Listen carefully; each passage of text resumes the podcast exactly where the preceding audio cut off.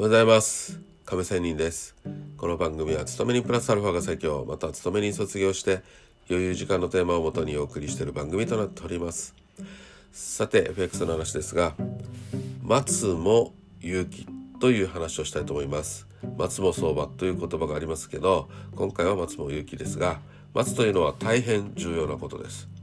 よくあるケースは強いフィーリングが湧いた時に思わず相場に飛び込んでしまいがちだということです。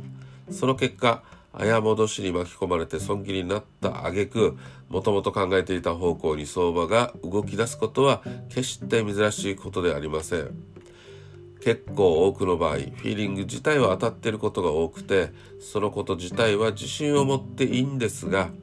マーケットの多くの参加者がまた同じようなフィーリングを持つことが多くてそのために同じ方向のポジションが短期間に積み上がりやすいために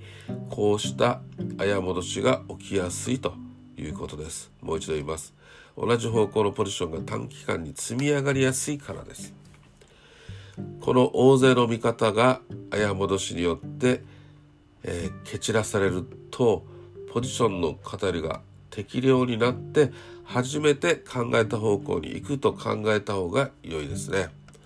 またこのフィーリングが湧いてから綾戻しがあってそして思った通りの相場の流れとなるのは想像するよりも長い時間がかかるということを理解しておくことが大事です。したがってフィーリングが湧いたとしても、えー、焦れる気持ちを抑えて本当のエントリーのタイミングを待てるかどうかで勝敗が決まってきます。本当のエントリータイミングっていうのは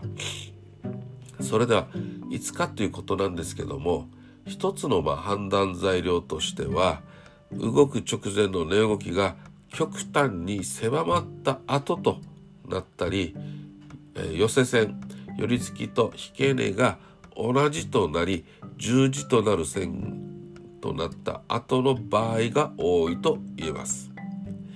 また、誤戻しでポジションが適量になった後、相場が動き出してから追撃的にですよ。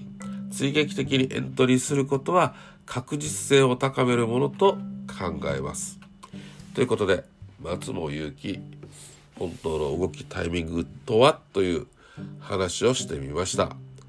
今の相場ではどうでしょうかということで、今日も良い一日を。See you!